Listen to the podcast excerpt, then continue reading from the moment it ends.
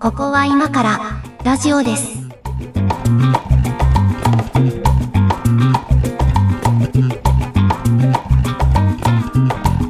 ここは今からラジオです。お相手は上書きです。猫屋敷です。よろしくお願いします。よろしくお願いします。えっ、と、今回が配信日で12月21になってると思いますけど、そうですね。もうあと1週間ちょいですよ、今年も。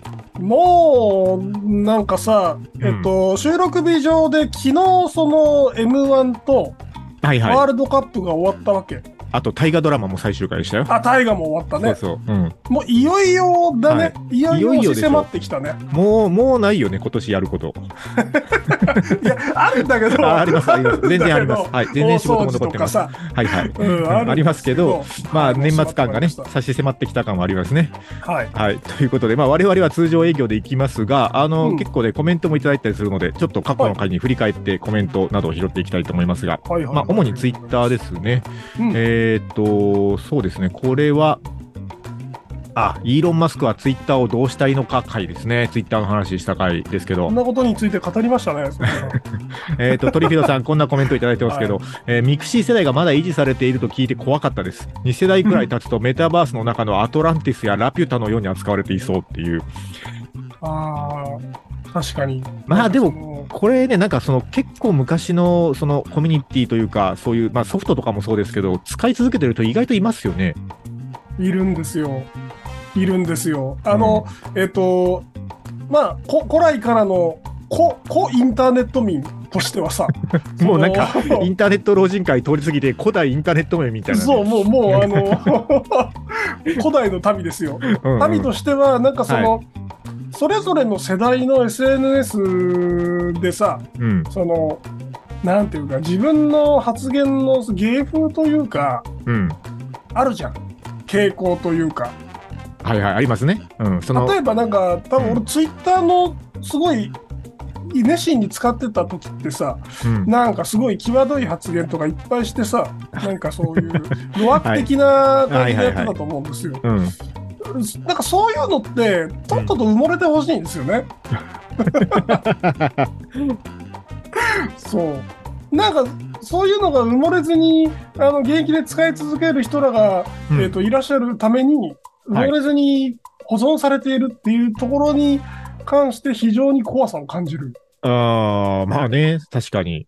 なんかその間違ってさ、うん。俺がなんかで、えっ、と、時の人になってしまったとしようよ。まあ確実に掘掘り返されますよね。ねうん。こんな差別的なこと言ってたみたいなさ。ねだから本当。あの、なんか、まあいわゆるデジタルタトゥー問題みたいなのじゃないですか、それって。うんで、まあ、なんていうのかな、こう、まあ、有名な仕事を、有名な、こう、名前を持って仕事をする人はそういうリスクも負えっていうことなのかもしんないけど、なんか、う昔こんなことこいつ言ってたぜみたいなやつで、その現代の仕事の評価とかが変わるっていうのは、まあ、ちょっとどうなのかなって気もしますよね。そうだ。だって、大きなところでさ、その、うん結婚した後、結婚する前ってさ、はいまあ、なんかはその、発言の結構大きく変わるはずじゃい。ん。まあまあ、変わるべきですよね、人として。だよね。うん。なんかそれを、なんか取り出さされたりしてさ、独身の頃はね、こんなにやんちゃなこと言ってたみたいな。うん独身の頃はなんかすごい変態セックスしたいみたいなこと書いてて、あのー、だって結婚して奥さんをそういうふうな目で見られるのもちょっと違うじゃない。まあ違うけど、まあ、それは独身でもあまり公開の場では言うべきではないのではとも思いますが、例えばよ。ば社会人としてね。ううんうんん。うん、とかね。まあまあまあ、いろいろ思うとこありますけど、まあでもね、うんまあ、なんていうのかな、その、こう、古い、古い時代の、あの、コミュニティだからこそ居心地がいいみたいなのもあると思うので、うん。なんかね、特に大きな不具合ない限りは、ずっとそこに留まり続けるっていうのは、なんか気持ちはわからんでもないなとは思いますけどね。なんかそのインターネットユーザーって結構保守的なので、うえっん。と、そういうなんか地層のような、えっと、構成になってると思うんですよね。はいはいはい。うん、なんかね、サービスの淘汰によって、その地層が、あの、どんどん、なんていうか、下、下が、底が削れていくっていうのが健全な姿だと思ってたんだけど、うんうん。うん、ここ、ここに来て、こう、未だにミクシーが残って、まあ、さすがに前略プロフとか、そういう、あの、前略プロフってもう終わったんじゃなかったっけ？わった終わった。だからそういうのは、淘汰されたりするけども、はいはい。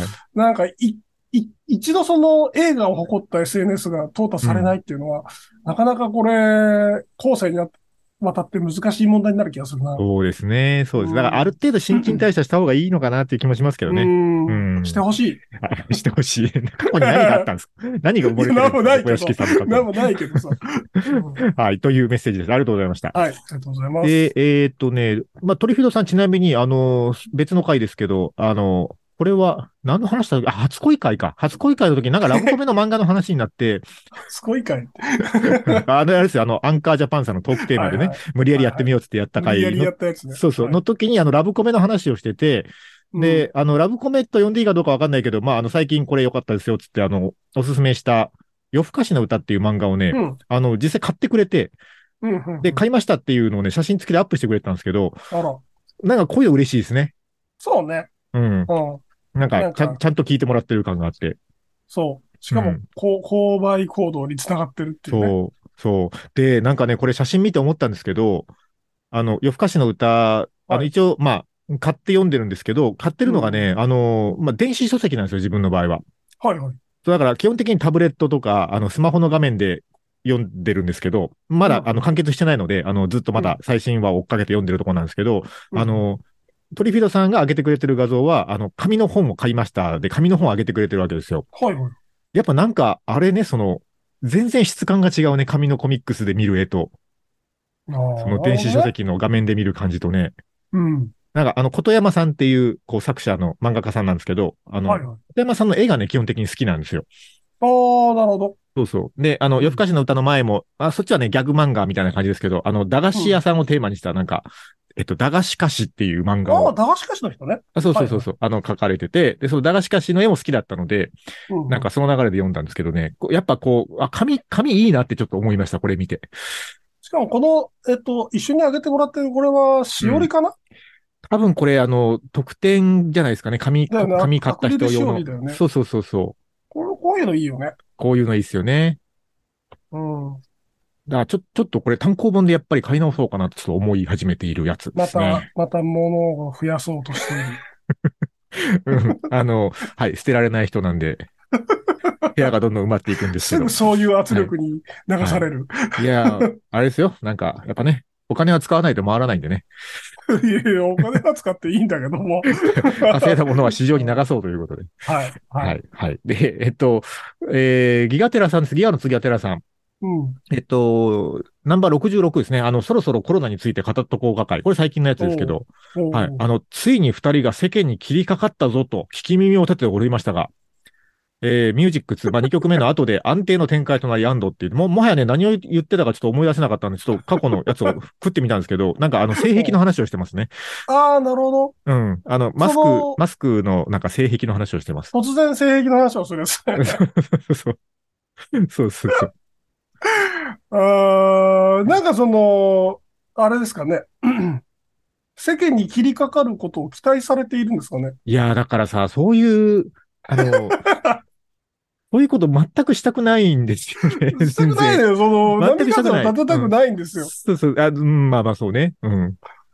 あの、物申したいことはあるけど、あくまで個人的になんか言いたいこと言ってるだけで、そうなんか世の中を正したいとか、こう誰かを糾弾したいみたいなとか、全くない。ないんですよね。なればいいな、くらい。そうそうそう。まあだから安定の展開になったのも、まあ、まあそういう理由なんですけど。しっかり、まあねあの、あれですよね。その、ブラジャーみたいなマスクをしてる。そうそう、その話からですよ。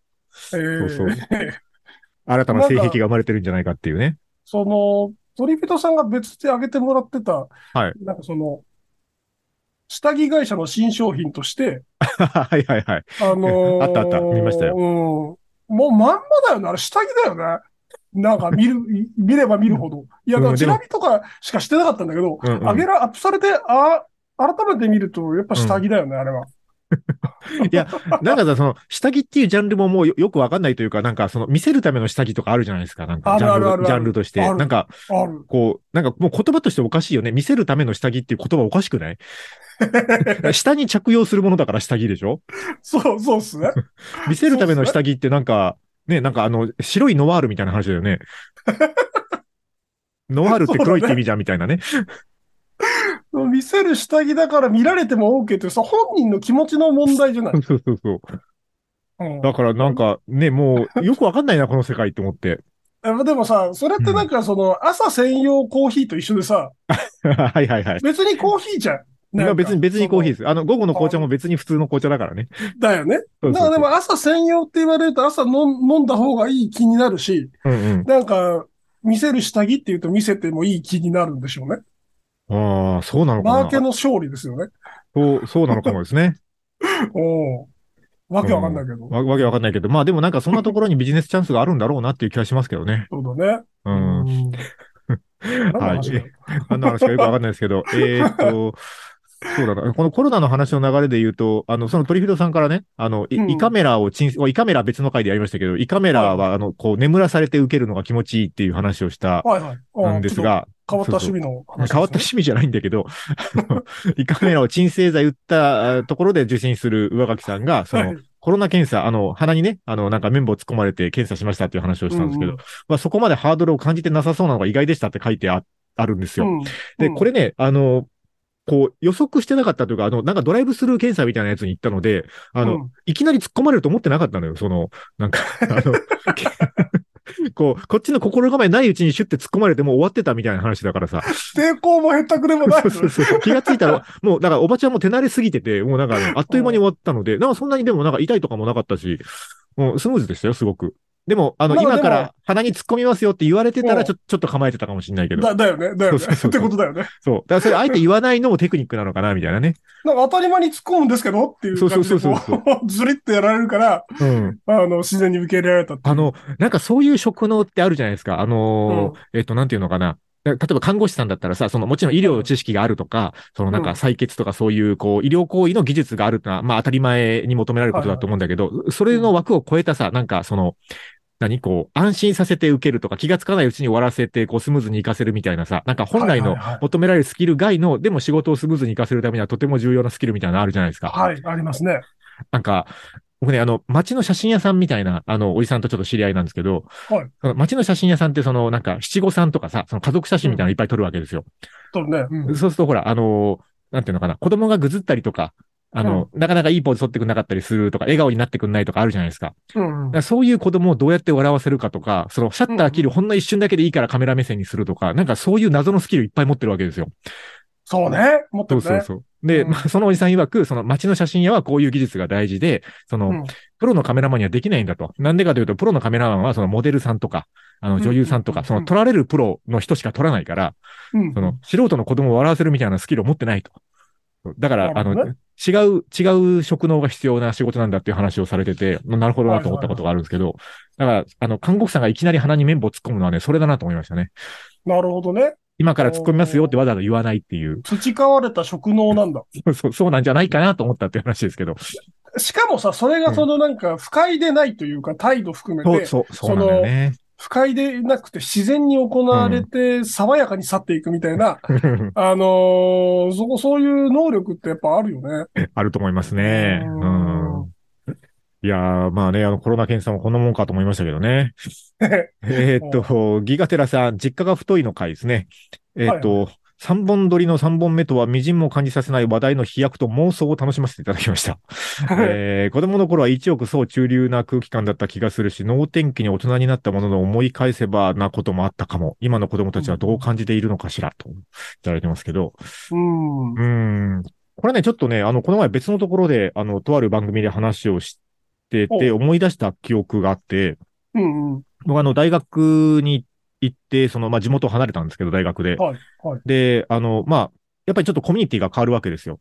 中学、高校までとは。ね、まあ、全国各地の友達ができるっていうのもあったんですけど、はい。で、なんかまあ自分なんかはもうギリギリ学費もその奨学金もマックスフルでもらって、なんとか大学行かしてもらってるぐらいで行ってるわけですよ。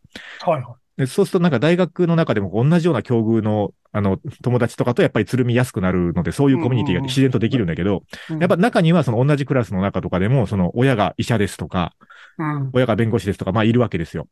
ね。うんそうそう。で、そのぐらいはまあまあいるだろうなっていう予想もしていってるので別にまあまあいるわねと思ってたんだけど、うんあの、そういえばっつって思い出したのが、あの、同じクラスにね、あの、親父が県知事っていうやつがいたんですよ。おー、なかなか強いカードね。そうそうそう。で、あの、まあ、ねまあ、今今でこそね、この年になると、まあ、その身近に知り合いに政治政治家とかもいたりしないこともないけど、やっぱ、ん18区でさ、親父が県知事っていうのはちょちょっとビビるわけですよ。なんかね。お前の親父県知事なんてななるわけですよ。よ。そうそうそう。うんであ、で、あの、なんかでわかんないけど、その、僕ら同期でつるんでた、まあ、同じ近い境遇のさ、我々、こう、田舎から出てきた一般庶民からするとさ、もうなんか、うんあの、恐れ多いと、その、あの、うん なんか、もうこいつと普通に友達になれ、なれる気がしないけど、まあ同じクラスだから、なんかちょっと距離を詰めようと思って、ちょっとこれあの、検索するとどこの知事かバレちゃうので、もう、あの、本名は言わないんですけど、はい本名で呼ぶのやめようと、こいつのことを。はいはい。あの本名の名字じゃなくて、あの、別の名前を付けようっつって、その場でみんなみんなでなんか、ワイワイ考えて、あの、はいこいつの名前岡島っていうことにしようっつって、あの、みんなでね、そいつの携帯番号全部岡島で電話帳登録したんですよ。おほんで、ほんで、あの、この前ね、久しぶりにあの、大学のその、なんか、同期から、あの、連絡が来て、うん。あの、岡島の本名何だったっけ？っていう LINE が来て、で何だったっけな？っつって、あの、歴代、あの、某県知事の、あの、ウィキペディアを見て、ああ、これだ、これだっつって、調べたことがあこれったんで思い出せる。そうそう、だったんですけど、そう。あの、実家が太いで思い出したエピソードなんですけど、まあね、あの、岡島はね、たまたま県知事の家に生まれたわけでね、まあ、これは、ね。そうそう、うん偶然、偶然そこに生まれると、ね、あの、変なあだ名をつけられるっていう。なんか、その、県知事とかになるとさ、うん。なんだろうね。その変なことできないじゃん。まあね、県知事の息子、娘。なんかちょっとやんちゃするとね、なんか県知事の息子がどうこうって言われちゃうからね。なんか、そのね、うん特殊な雑誌に撮られたりするじゃない？うんうん。作られたり。有名であればあるほどね。はいはい。はい。うん。なんか、まだ、まだマシな方というか、マシな方というか、うん。なんか、それはそれでストレスが強そうだなって、なんか同情するタイプの、あの、実家の太さ。そう、そうなんですよ。だから、実家太いんだろうけど、それは。実家太いんだろうけど、なんかね、あんま羨ましさとかなくて、うん、なんか大変そうだな、みたいな。そうだから18区の同級生として扱うとさ、やっぱいじられるわけですよ。彼そうだね。彼みたいなのは。だから、そういうのはちょっと同情するところもありましたけどね。だよね。なんかその、な、名もなきうん。太い実家っていうのが一番立ちが悪いと思ってて。名もなき太い実家ってどういうこと？だからその、地元のそのそこそこでかい病院の、あーはいえっとはいはい。御曹司なんだけど、別に全国的にとか、ちょっはいはいはい。と、その市を出ると、うんうん。知名度がガクンと下がるみたいなうんうん。あの、なんか、中小企業の社長で地元商工会の役員やってますぐらいのそうポジション。そうそうそう。な感じねそれくらいがもう一番なんかその、なんというか、ね、傍着無人な。いやいや、それは多少こう、ステレオタイプな偏見が入ってると思うけど、あれでしょなんか警察署長と繋がってて犯罪をもみ消してもらえるんでしょ なんか、なんかそう変なニュースの見すぎですよ、それ。いや、そうそんなこともあるだろうけど、まあ一部では。一部ではあるだろうけど、いや、まともな人もいっぱいいますよ。なあそうね。うんまあまあね、実家の太さはいろいろということで、はい。あの、皆さんはいいろいろとメッセージありがとうございました。ありがでと、うございます。あの、いつもね、トリフィドさんとかギガテラさんとか、あの、メッセージくださるのは、あの、大変ありがたく見ておりますが、あのーまあね、これ一般論ですけど、一般論で、あの、ラジオのリスナーさんのうち、これあの、地上波のラジオ含めですよ。あの、地上波のラジオとかだと、あの、ラジオのリスナーさんのうち、その番組にメッセージを送ってくれるっていうのは、まあ、1割以下というか、まあ、多分一桁パーセントぐらいの割合だろうと、送ったことがあるっていう時点でね。ほうっていう、なんかまあ傾向としてそういうのがあるわけですよ。だから我々のこの番組では何人ぐらいの方が聞いてるかっていうと、その一回もメッセージなど送ったことはないが、あの、実は聞いてるという、まあ俗に言うサイレントリスナーさんみたいなのも、はい。まあいらっしゃるといいなと思ってはいたんですが、はいはいはい。あの、まあ年末になって、あの、Spotify が、あの、うんポッドキャスト配信者向けのなんかまとめみたいなのを作ってくれるんですよ。なんか独特のセンスのおしゃれなやつね そうそう。なんかね、あれ、なんでしょうね。なあの、あのアーティスティックセンスは何だろうなと思うんだけど。なんかドラッグを決めた風の映像だよね。いやいや、そんなことはない。そんなことはないよ。あの、アンカージャパンさんのね、あの、かっこいいまとめを作って、あの、もらったの。それが管理者にしか見えないんですけど、あの、管理画面から、あの、アクセスすると、その、あなたのポッドキャストは今年こうでしたよ、みたいなね、ちょっとデータ的なものを見せてくれたりするやつを、ができてたので、それを見て、あの、猫屋敷さんにもシェアしたところだったんですけど、あの、我々の予想よりは、ちょっと多いのかもしれないという、ね、びっくりした。なんかね、あの、ちょっと傾向を感じておりまして、うん。あの、まあ、具体的な数字はちょっとあれなんですけど、まあ、そんなに何百人もはいねえだろうと思ってたんですけど、うん。まあ、数人とか数十人の規模でね、ワイワイやってればいいかなと思ってたところ、まあ、人間が、人間が5人の、なんか、妖怪が3匹くらい、みたいな。どんな想定で喋ってるんですか？人外が、人外が多少混じってるくらいの、うん感じだったんですけどね。全然、もうちょっといそうですよね。どうやらあの数字見るとね。あの、い意外とほら、あの、わかんないけど、それたまたまたどり着いただけかもしれないけど、あの、海外からのアクセスもありますみたいなね。なんか、ブルガリアとか書いてなかった？ね。ブルガリアの人たちがね、こう、おっさん二人のトークに何を求めて聞いたのか全くわからないんですけど、まあまあねう、んそう、結構海外にもありますとか、なんかそういうね、データ的なものをいろいろ見ると、もうちょっとサイレントリスナーさんが実はこの番組いいんじゃねえかと思ったり、あと、こついこの前なんですけど、あの、もうね、一年ぶりにお会いする、本当にちょうど一年ぶりぐらいにお会いする、うん。あの、知り合いの方と会って、で、うん。なんとなくね、その、パソコンの話になったんですよ。なんかその、こう、仕事する場所の話をしてて、なんはい。かカフェとかでも仕事をしたりとかするの最近入ってますよね、みたいな話で、でもまあ、うちの場合、その、なんかまあ映像の仕事とかもするんで、なんかパソコンのマシンパワー的になんか、原稿書くだけだったらノートパソコン持ってカフェでもいいけど、まあやっぱ家から出れないんですよねっていう話をしたら、その、その方が、あの、え、それ、あの、仕事用のパソコンですか？それともグラフィックボードを入れ替えた新しいゲーム用のパソコンですか？って言われて、あの、これは、あの、明らかにちゃんと聞いてる人だと思って、おや？っていうね。ちゃん、ちゃんと聞いてくださってますねっていうね、あの、ちょっと経験もあったりとかね、あの、いや当然メッセージとか、そういう、あの、リアクションなしで、あの、言われるとちょっとびっくりするっていうね、あの、いや、面。食らうね。面食らいますよ、それは。油断してるからね。そうそうそうそう。いや、だからね、あの、サイレントリスナーさんよろしくお願いします、これからもっていう話を今日はしたい。なんかね、あのーその、なんだっけ、上垣さんってまあ、そのさ、うん。なんていうか、リア充だから、そそんなことの、ないけどね。うん。外にちゃんと出るじゃない、いやいや、まあ、必要があれば出ますよ、そら。ね、人と会ったりするじゃない、うん。で俺は外にあんま出ないし、はい。あの、人と会わないわけよ。まあ、コロナ禍でも言ってましたね、それね。そうそうそう。ん。う。まあ、あの、別に会いたくないわけではないんだが、まあ、機会もないということで、そうなんですけど、はい。この間、あの、ちょうど先週、この収録日時点から先週、だから、えっと、12月の中盤ぐらいうんうん。に、あの、ちょっと会社の都合で、はいはいなんか。その忘年会にひたすら出るという出張をしてたんですよ。忘年会にひたすら出るっていう出張を、なんかいいですね。九州のクライアントも多いので、あ、なるほど。その九州のお客さんの忘年会に、あーなるほどっていう。はいはいはい。まあ、顔出すのが仕事みたいなのありますよね。そうそうそうそう。はいはい。言ってたんですよ。そしたらなんかその、僕初めてその上垣さんがよく言うその、リアルに聞いてますよみたいなやつに遭遇しまして、ほうほうほう。は、初ですよ、その、直接言われたってこと？ポッドキャストについて直接対面で言及されること。うん。うん。なんかその、うん。なんだろう、内容はさ、なんかその、あの、あんまり、どぎつい下ネタは、なんか、聞き、な流しづらいから、スピーカーで聞きづらいから、はい。えっと、ね予告してくれみたいなやつとか、あ、い言ってからやってってくれと。そうそうそうそう、うんそこだったんだけど、はいうんなんか、その会話が出されている場でさ、うん場にいた、その、半数近くのビジネスマンが、その SDGs バッジをしてたわけ。ああ、ちょっとこれはきついね。うちの番組的にはちょっときついね、これは。そう。あの、散々、はい。散々書き下ろしてきた、はその、あの丸いやつよ。丸いやつね。あのバッジね。丸いやつ。ううんんうん。あれをなんかその、みんなしてて。うん。で、なんか、ざまあさ、そ、そいつらさすがに聞いてなくて、うん。あの、聞いてなくて、かつ、えっと、僕がもともと働いてた会社の同僚たちで、はあ、はあはあの、仲いいんですよ。あ、なるほど。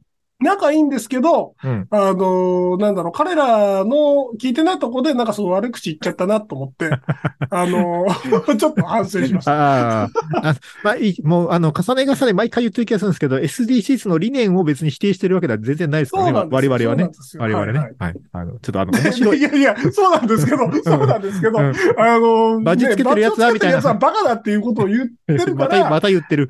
まあた言ってるよ。の、いや、それはあの、自発的につけてるやつはバカに間違いないと思うんですけど、その、うん、そこは否定しないんだ。としてね、うんうんあの、会社の命令でつけているというパターンがそうなのよ。存在する。そうなのよ。そうなのよ。あの、名刺とかに入ってるもそれですからね。そうなんですよ。それはね、ちょっとかわいそうというか、うん。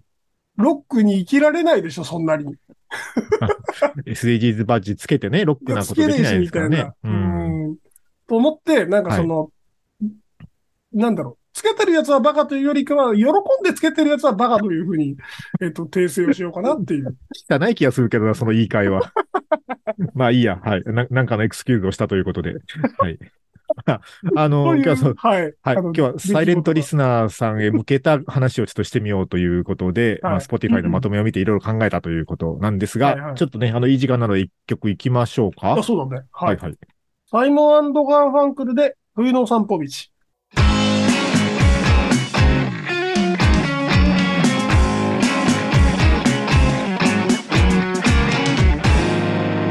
ここは今からラジオです。へえ、サイモンガーファンクル。サイモンガーファンクル、これ結構昔から好きなんですけど、あ、そうなんだ。へえ、あ、普通に好きで、好きで選曲したんですね。普通に好きだし、寒いじゃん。まあ確かに。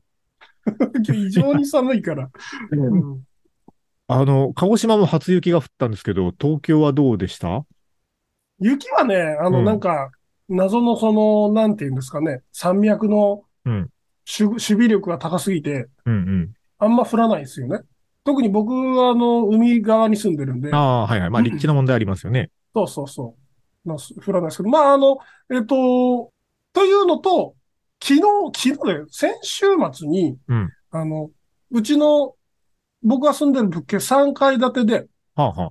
3階建てで僕2階に住んでるんですよ。3階建ての2階。はいはい。そう。で、1階のうんご夫婦が、うんなんかその引っ越しをされて、出て行かれて、ほうほうほうほなんか僕がたまに出す、なんか夜中に絶叫するやつとかが嫌になっちゃって、あの、う。それ何したゲーム、ゲームやってるから？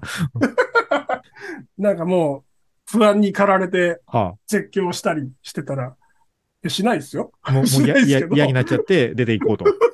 2階から変な声聞出て行かれこえるぞと。たんですけど、うんうんまあなんかその影響もあるかなと思うんですけど、なんかえ多分その開花からはあ、その熱が発生しないから、ああ、人がいないからね。うそう、底冷えしている気がする。ん。なるほどね。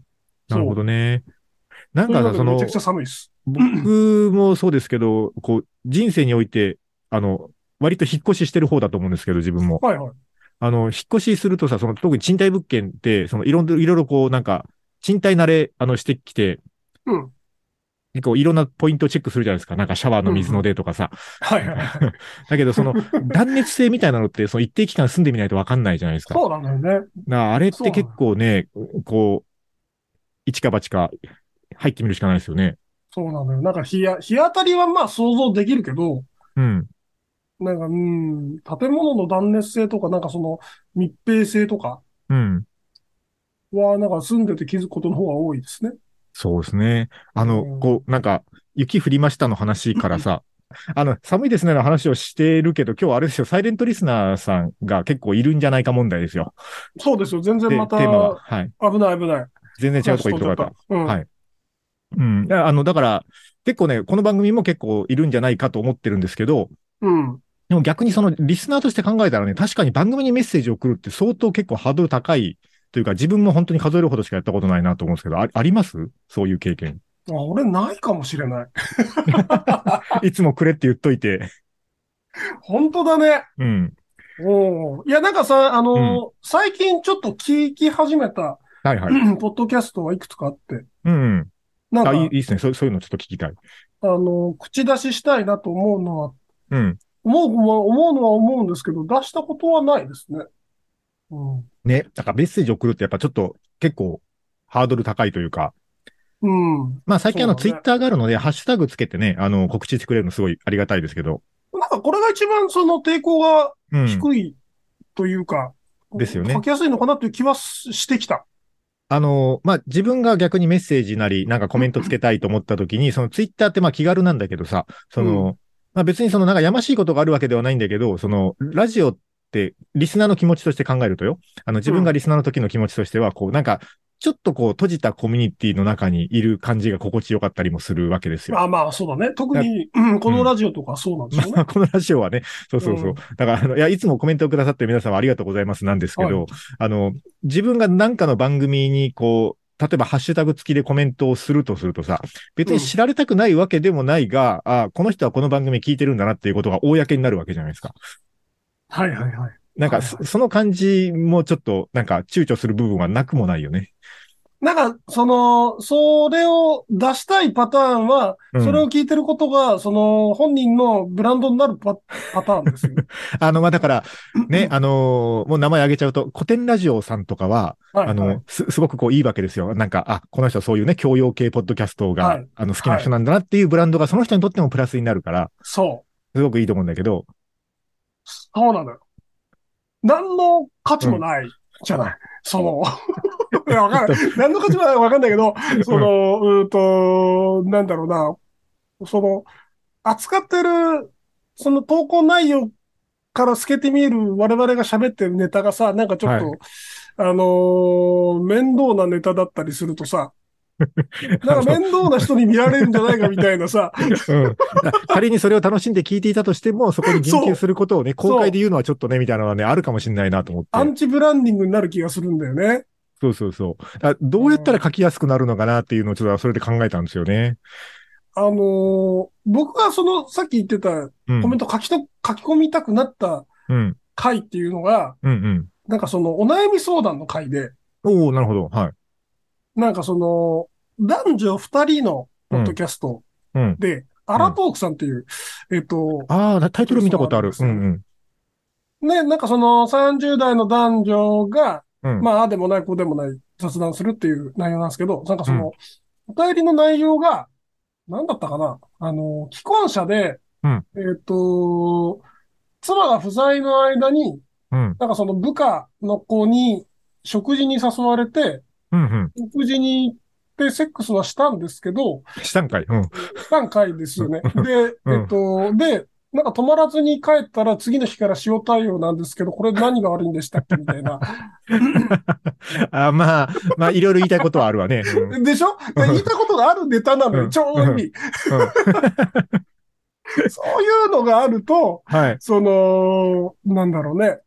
コメントしやすいのかしらね。私はこう思うみたいなやつ。うーん、な、なるほどな。そう、まあ言いたいことある、そう、なんかあれですよね。あの、ネット用語で言う、あの、突っ込まビリティをこう、いかに設けるかみたいなそうことそうですよね。そうそう。そうそうそう。突っ込み待ちなそのネタをいかにこう、供給できるかみたいな。なるほどな。なるほどな。なもう一個考えたのは、その、なんかほら、うんあの、教養系ポッドキャストみたいなのはさ、ちょっとこう、自分のブランディングとしても発言しやすいのだとするとさ、はい、あの、毎回この番組の、その、ほ本ちゃんのテーマと別にさ、その SNS 投稿用の、あの、フェイクテーマを設けたらどうかなと思って、なるほど。なんかね、あの、今回はじゃあその SDGs の回ですって言う一応言っとくとかさ、はいはい。えしないんだけど、その話。し。とく？その話しないんだけど、う。んししないんだけど、そういう看板だけ出しとくっていう。おうのどう、どうですかね。か看板だけ出しといて、うん集まってくるネタを、んどのタイミングでさあ、だから、えっとね、えっと、なんだろうな。ちょっとこう、教養、教養度高そうな、おそういうテーマがパッと、いい例が出ないのが多分教養のなさを表してしまうんだけど。えっと、じゃあ、あの、ほら、何？まあ、なんでもいいけど、じゃあ、き今日のテーマ、地球温暖化について考えるって番組のタイトルに書くとさ、それをこう、シェアしたりして、こう、リンク貼ってくれると、そのタイトルが出るじゃないですか。ツイッター埋め込みで出るじゃないですか。で、えっと、こう、番組の中身としては、今日の看板は、あの、地球温暖化を考えるですと。うん。でも、あの、中身は、あの、冬の SDGs の話をしますと。はい。っていう作りにしとくと、あの、そういう楽しみ方をしてくんないかなと思って。だから、リスナーも、リスナーも全部装って、あの、ツイートするっていう、カルチャーごと、カルチャーごと提案するっていうね。なんか、二重化するんですね。番組が。そうそう。ぜ全部偽看板を掲げてやっていくっていうスタイルどうですすかごい高度な、なんか、自虐ネタというか、なんかその、ああ、なるほどね。なんかでもラジオってそういう遊び方もできるな、みたいなね。ありあ。なんか、好きそう。好きそう。看板は全部嘘っていう。でもなんか、あの、なんか、架空の、架空のリアクションをしてもらうとか、うん、そうそうそうそう。それはちょっと面白いかもしれないけどね。あのーなんだっけな。えっと、ミュージシャンのライブとかでもさ、その、うん。ライブのネタバレしてほしくはないけど、でも、こう、ライブが楽しかったことはツイートしてほしいみたいなニーズが、まあ最近はあるわけですよ。はいはいはい。なんかこう、ライブ行くと、その現場でしかわからないようなこととかは、行かないとわかんないようなこととかは、その、言っては欲しくないんだけど、その楽しかった感じだけをツイートしてほしいから、あの、みんなこういうことがあったっていうことにしてツイートしといてみたいなことを言う人最近いるわけですよ。ああ、なるほどね。そうそう。だからそそういう感じかなと思って。まあ、うん、そうね。食いつきやすいといいなとは思うけど、う んまあ、そのノリ楽しめるのごく一部の人だと思うけど。そうなんですよ。うん。が、ガチのが引っかかってくると大変なんですよ、ね。そうなのよね。そうなのよね。ね。うんだからその、意識高いというか、その、綺麗めのお題とは、うん。なんか相反するかなっていう気がする。ブランディングには繋がらないのよ。なからないからね、結局ね。そうなのよね。んそう、そうなんだよ。そうなんだ。なんか事件が起きたとか、その番組内で事件が起きたみたいうん。で、とかはなんか面白い気がするけど。とんでもない情報が解禁されたという体で、いやーそうね。うん。やるとかね。うん。うん上書き脱粉みたいなやつとかね。収録中に？収録中に。あの、そうね。あの、なんかさ、そういう、こう、もう、あの、樹木を集めるなんか、こう、ために、無茶なことやるっていう、こう、YouTuber 的な振る舞いはさ、YouTuber だね、そうだ。無理よ、我々の年になったらもそうだね。う、うん。うん。無理だと思います。はいまあでもさ、なんかその、リスナーにとって一番面白いのは、なんか、うんその、我々がなんかうんこ漏らしたとかそういう話だと思うんだよね。もはや。逆に？逆に。もうだから昨、日無制しましたみたいな、そういう話だと思うんですよ。うん、そうなのかな。そんなこと求められてるのかな。えっと、だから、ハードル高いのは分かってますけど、ハードル高いのは分かってますけど、もし今これを聞いてくれてる、その今まで一回もコメントなどつけたことない人は、あの、一言だけ、あの、脱粉とかでいいので、一言だけ、なんか、あの、ツイッターなり、脱 メッセージなり、もらえると、あ、本当にサイレントな人がいたんだっていうことを我々は自覚であ、そう、きるので、確認したいですそうそう、かからね。確認作業のためにもう、はい。一言、本当に何にも書くことなかったらもう脱粉でもいいので、脱粉するうん。な、とは思いませんでしたみたいな。あの、す 好きなコンビニ中華まんとかを書いてもらっていいので、なんかひ一言だけなんかね、あの、送ってもらえると、あ、いるんだってことを我々が認識、もういじりませんので、それは、あの、あえて、あの、コメント拾いとかでいじられるのが嫌とかもあると思うので、ああ、そうだね。そ そうそううそう、そうそうそう。だからもう、んこ今回に関してはいじらないので、もう本当に一言だけ、あの、なんか、あの、卵とか書いてくれればいいです。ということで、サイレントリスナーさんに向けた回をやっておりますが、一曲かけようかな。あ、もはいう割といい時間だね。はい。えっと、じゃあね、もう、もうなんかタイトルだけですけど、世界の終わりでサイレント。ここは今からラジオです。ラジオです。やっぱりその、はい曲名とか曲で落とそうとしてくるね。なんか、ああ、あの、まあ、そういう芸風なんでね。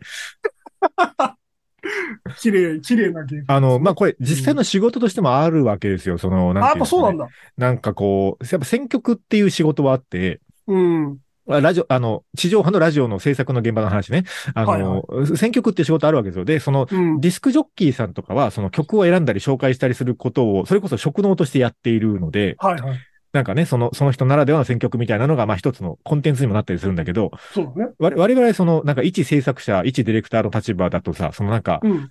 別にそういうことを見せたくてやってるわけじゃないけど、やんないといけないっていう現場があるわけですよ。そこでこう、別に何にも、何にも何の理由もなく突然古い曲をポンと出してくるとかはさ、なんか、うんやっぱちょっと変なのよ、なんか作りとして。あまあもう本当こと。いやいやいや、そんなことはない。そんな別に好きな曲かけていいんだけど、だから、だから、その、あの、一番かん、一番簡単で楽なのは、そのゲストがいる場合は、ゲストにリクエストをもらうなんですよ。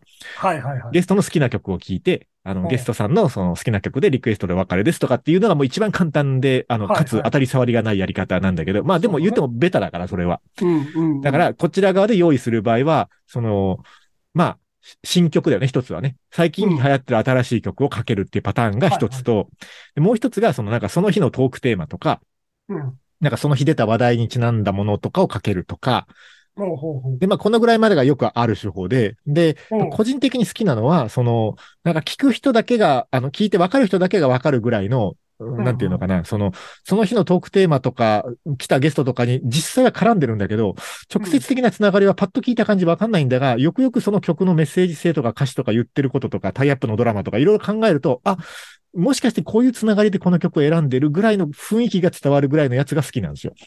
なんか、あれですね。裏地にこだわるタイプですね。裏地にこだわるタイプ？あ江戸っ子的な何か、うん江戸っ子的な。いやだからそういう息を感じさせたいあやつでしょ？まあまあまあ、だからそうそう。あもうほとんどの9割以上の人わかんないんだけど、あ、うんうんうんもしかしたらこんな感じで選んでるこの曲みたいなのを感じさせるぐらいのことをやりたいっていう芸芸風なんですよね、僕の場合は。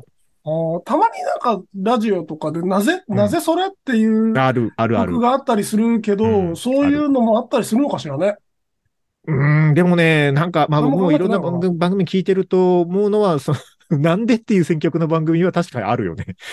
ねか。考えてもわからない選曲理由っていう番組はあるよね。なんかその、当たり障りのない、ない、当たり障りなくもない、うん。無難ではないが、理由がわからない選曲っていうのは、なんか何かしら、ね、うん。あのーなんか、その、じゃあ、何月の放送で不倫相手に何々かけるからねって言ったとか、そういう、相手にだけわかるサインをね。そうそうそうそう。まあでも、あの、究究極だとそう、そういうふうに絞られるし、そんなやつおらんやろ。私物化してるね、番組を。うんいや、でもね、なんか、やっぱラジオの仕事、ね、こう、同業他社さんの話とかを聞く機会そんなにないので、あの、あれなんだけど、ちょっとそれを最近感じて大変だな、この仕事って思ったのは、あの、うん。ちょっとあの、高速道路を車で走りながら遠出する日があって、まあ、県外まで、県境またいで行ったので、こう、はいはい。あの、他県に行くと結構その土地のラジオ聞くの好きで、あの、はいチューニング合わせて聞いてたんですけど、さあ、なんか初めて聞く番組があって、うん。なんか、とどうか東京かどうか関東の局が作ってるやつをネットしてる感じだったんですけど、なんかね、あの、自然、自然素材シャンプーみたいな、あの、会社が提供についてるんですよ。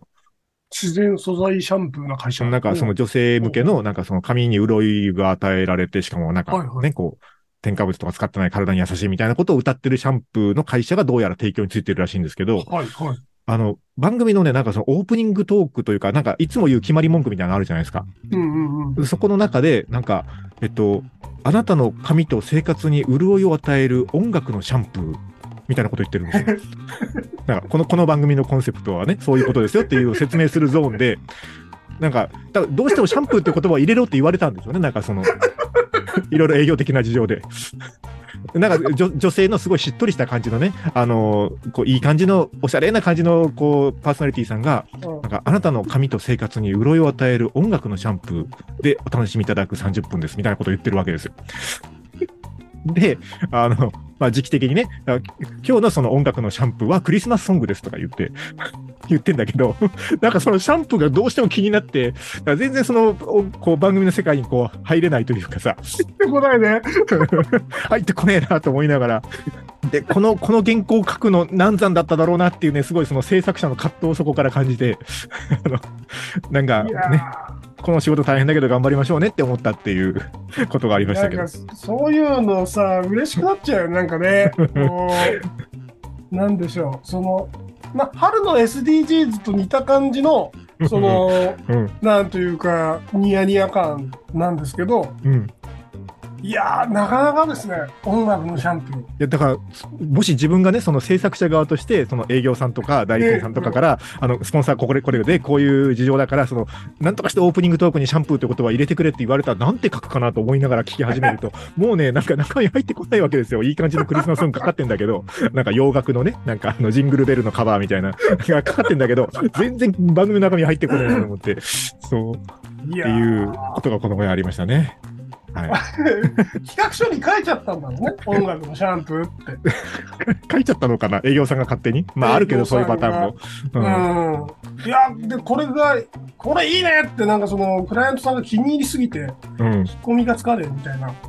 だどうしてもこれ入れてくれって言言われたんどうですよね。してもこのダサい話入れてくれっていう、あダサいですいや、ダサいとは思ってないですよ。あのいい感じに作ってあったけど、言い回しがね、気になってしょうがないっていう、あの、そうそう、そういう、あの、ね、制作者側のいろんな気持ちを癒してくれるのがリスナーさんからのメッセージだったりするので、あの、サイレントリスナーの皆さんも、ひと一言だけ、おあの、今日は今日送ってくださいということで、締めたいと思います。はい、お待ちしております。えっと、メッセージは番組の公式サイトから、もしくは、ツイッターでハッシュタグをつけて送っていただければありがたいです。あと、YouTube YouTube もやってるので、YouTube のコメント欄、そして高評価、えーチャンネル登録もよろしくお願いします。ということで、今日もありがとうございました。